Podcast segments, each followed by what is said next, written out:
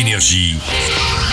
Signe News. Action Qu'est-ce qui t'arrive?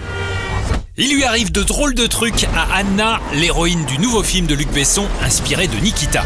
C'est elle. Il y a quelques années, Luc Besson découvrait Sacha Luce, un mannequin russe à qui il proposait un tout petit rôle dans Valérian, puis maintenant le premier rôle de son nouveau film d'action. Anna, c'est l'histoire d'une fille en galère recrutée par le KGB pour devenir une espionne de choc qui sera envoyée en mission à Paris. Elle est cabossée par la vie, elle n'en est même pas responsable, contrairement à Nikita, par exemple. Nikita qui, elle, avait... euh, c'était vraiment sur la culpabilité, sur le rachat des gens dans la société. Donc là, on a un personnage, Anna, qui s'en est pris plein la figure, mais par la vie, parce que c'est vraiment pas de sa faute, et elle s'en sort comme elle peut. La seule façon qu'elle a de s'en sortir, c'est de devenir plus intelligente.